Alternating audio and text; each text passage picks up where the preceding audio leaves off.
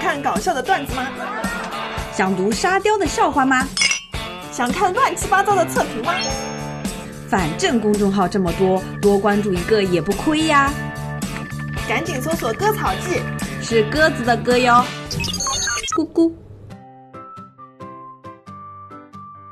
亲爱的听众朋友们，大家好，我是艾玛江。我是蛤蟆君，今天恭喜你发财，恭喜你精彩。好了，已经到了二零一九年的年末了，对，我们要盘点一下。娱乐圈那些乱七八糟的事情。对，嗯那么就从一月开始吧。首先，我们来到了二零一九年一月份，一月份出了什么事情呢？有一位吴秀波大叔，嗯人设崩掉了，嗯，于是乎网上就流传出了一种说法，恋爱吗？分手坐牢的那种。对，到底怎么回事呢？我们来回顾一下啊，嗯就是说当年啊，吴秀波自从和汤唯演了《北京爱上西雅图》这部电影之后，哦他这个帅大叔的人设就立稳了， 对不对？哦，对对对，我看的是那个什么医生的。反正就温文尔雅，嗯，对的。就让一大票少女都很想要嫁给大叔。对但是没想到啊，没他想到其实已经已婚了。对。已婚了，有一个女生叫陈玉玲，嗯她一条微博就把我们的这个男神啊打落了神坛啊。怎么说？陈玉玲，嗯她说自己和这个吴秀波已经婚外恋了七 年，长情的啊。也就是说，二零一九年倒推七年是多少？二零一二年，对他们两个就已经在一起了，嗯，而且吴秀波他不但有了这个小三，他还勾搭了个小四，家里红旗不倒，外面彩旗飘飘。对。然后陈玉玲她在微博上面这么一爆料，两个人不就撕破脸了吗？嗯对的。嗯然后吴秀波他不就被骂渣男吗？然后两个人竟然对簿公堂了。那怎么撕扯就坐牢了呢？因为吴秀波当时不是有个老婆嘛，对他正房还没有休掉呢，嗯所以呢，吴秀波就和他老婆一起公开发布声明来手撕这个陈玉玲，就是这个小三。嗯，结果在双方的合作下面，他们成功的把小三送进了监狱。厉害。送进监狱呢，是说这个小三是敲诈他们，哦敲诈勒索，明知道白吧了？嗯小三跟了他七年，然后一直被关在狱中。真的，对的，然后并且只要陈玉玲这个小三的家人能够退还敲诈她的那笔钱嗯一千五百万哦，那他是如真果的敲诈吗？还是说只是那个吴秀波给了他钱而已？因为在恋爱期间，当年当时我们看的时候是觉得说是吴秀波下了套，嗯就是给了他这个钱，然后所以才坐实了他敲诈的名声哦啊、坐实了他敲诈的这个罪。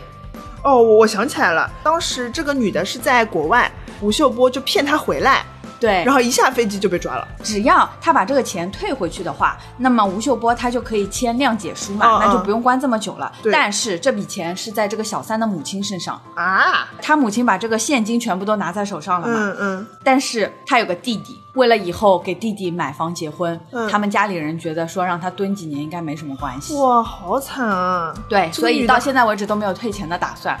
好吧，突然后然我有点同情这个小三。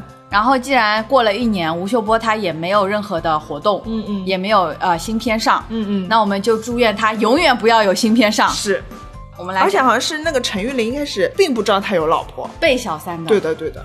好惨哦。好，二月也很精彩，翟天临，大家还记得做学霸吗？做到博士却不知道知网的那种，哎，我原来对他印象还挺好，他演《三国》里面的时候，我还觉得，哎，演的好棒哟。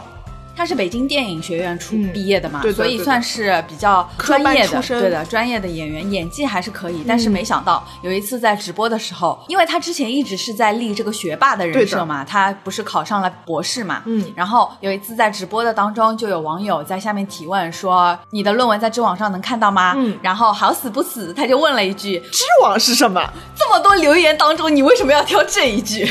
哎，好了呀，就被有心人士扒出来了。对，因为作为一个博士，嗯你要写论文，你一定要去知网上面找参考的，对甚的至你自己的这个论文，嗯如果写得好的话，也是可以在上面发表的，对不的，对？。对但是没想到他竟然不知道，对，一下子就爆出他的论文是抄的。对他本来是有蛮好的前途的嘛，嗯嗯没想到这一次就损失了很多什么对，影视资源和广告代言，全部都被取 消了。而且北电也撤销了他的博士学位。哦，他这一搞可是坑害了很多研究生、对本呀科生和博士生对啊。啊，他二月份这个事情一嗯出，然后等到三四月份，其实大家都已经纷纷的论文都快要结束了嘛嗯，对的然后就审核的非常严格。这也是好事，我觉得让环境变得更好。但是写过论文的大家都知道，嗯有些资料，举个例子，比如说医科的，嗯有很多都是专业名词，嗯，啊，这倒是的，你上去查个虫，百分之七十。好，再 见。那要怎么办呢？我给他这个专业名词改个词。哎呀，不过我觉得翟天临是过去太嚣张了，他有很多那种采访，然后就是说什么，你再看所有人看看谁牛眼睛长在头顶上了那种嗯。对的，对的。好了，那我们来说说三月，三月，赵立新。赵立新算是一个老戏骨了，嗯就是感觉他可以和比如说张丰毅呀、这一群人年纪差不多，然后哦感觉资历也差不多。他怎么啦？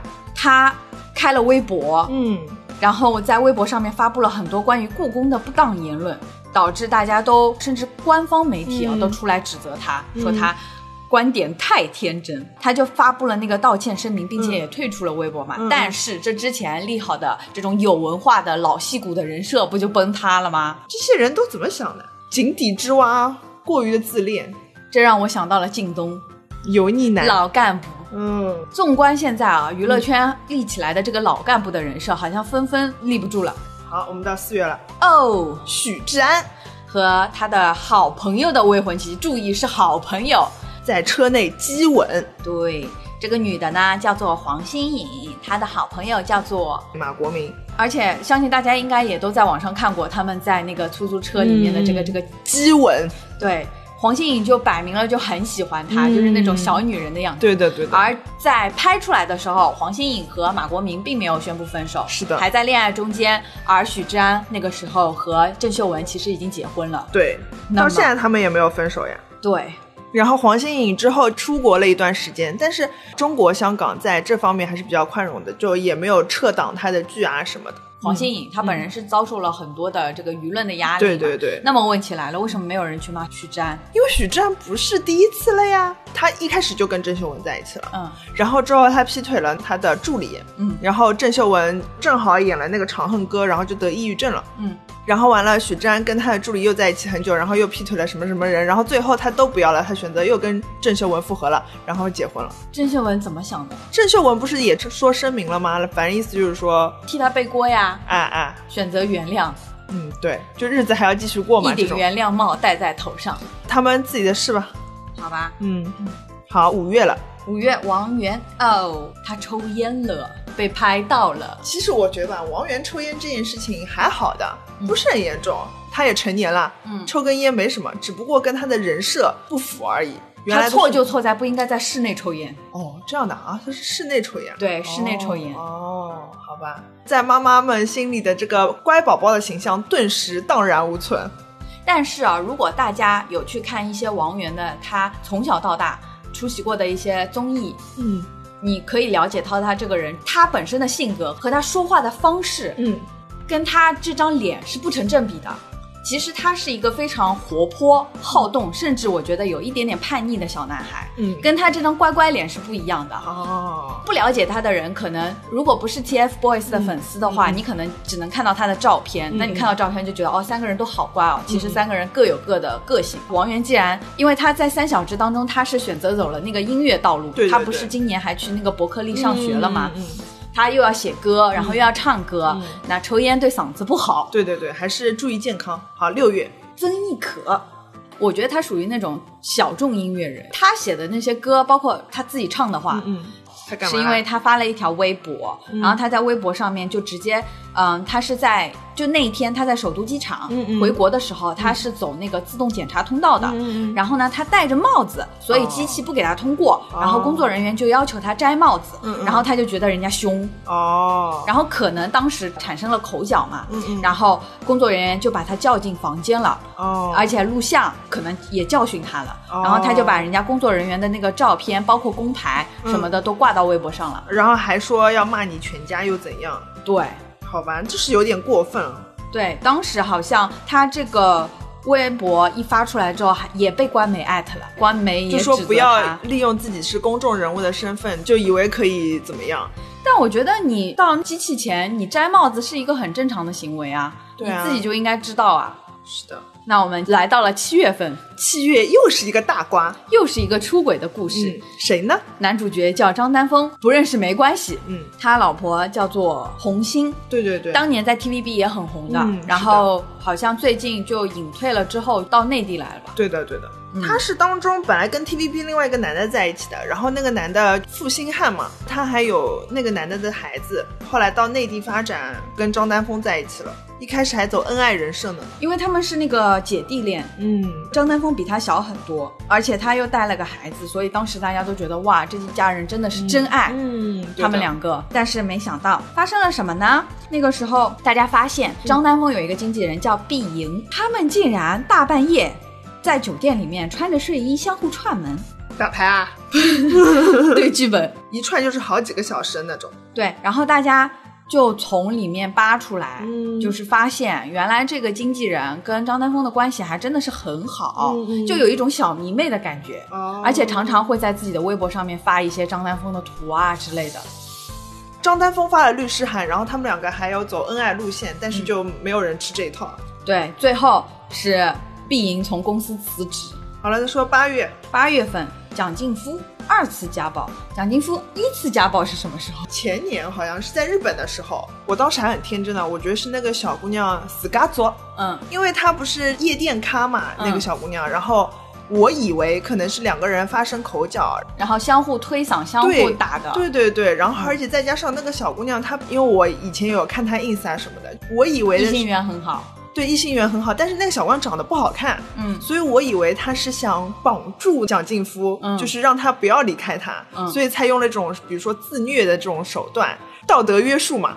但然是后没想到是真打。对，没想到，真的没想到。然后结果他第一次爆出来的时候，我还觉得是我有点站蒋劲夫，我觉得可能是他被人搞了。嗯，第二次，又家暴，对的，好吧？还是外籍女友，其实，在这之前他已经进过日本的监狱了。对的对，已经因为打女友嗯嗯而进监狱的。这一次又爆出来他打女友，嗯，这次呢他又换了个女友。对，好像是白俄罗斯还是哪里的，对，反然正后是北面的，然后那个女生也在微博上面挂出是但是这一次有一点蹊跷，是因为那个女生她没有把自己的验伤单啊，或者是伤口啊什么的剖出来，所嗯因以为他说那个蒋劲夫对他管的很多，然后就是都不允许他带手机，嗯仅存的几张照片都是他拍好之后立马发给了朋友，然后删掉的。嗯。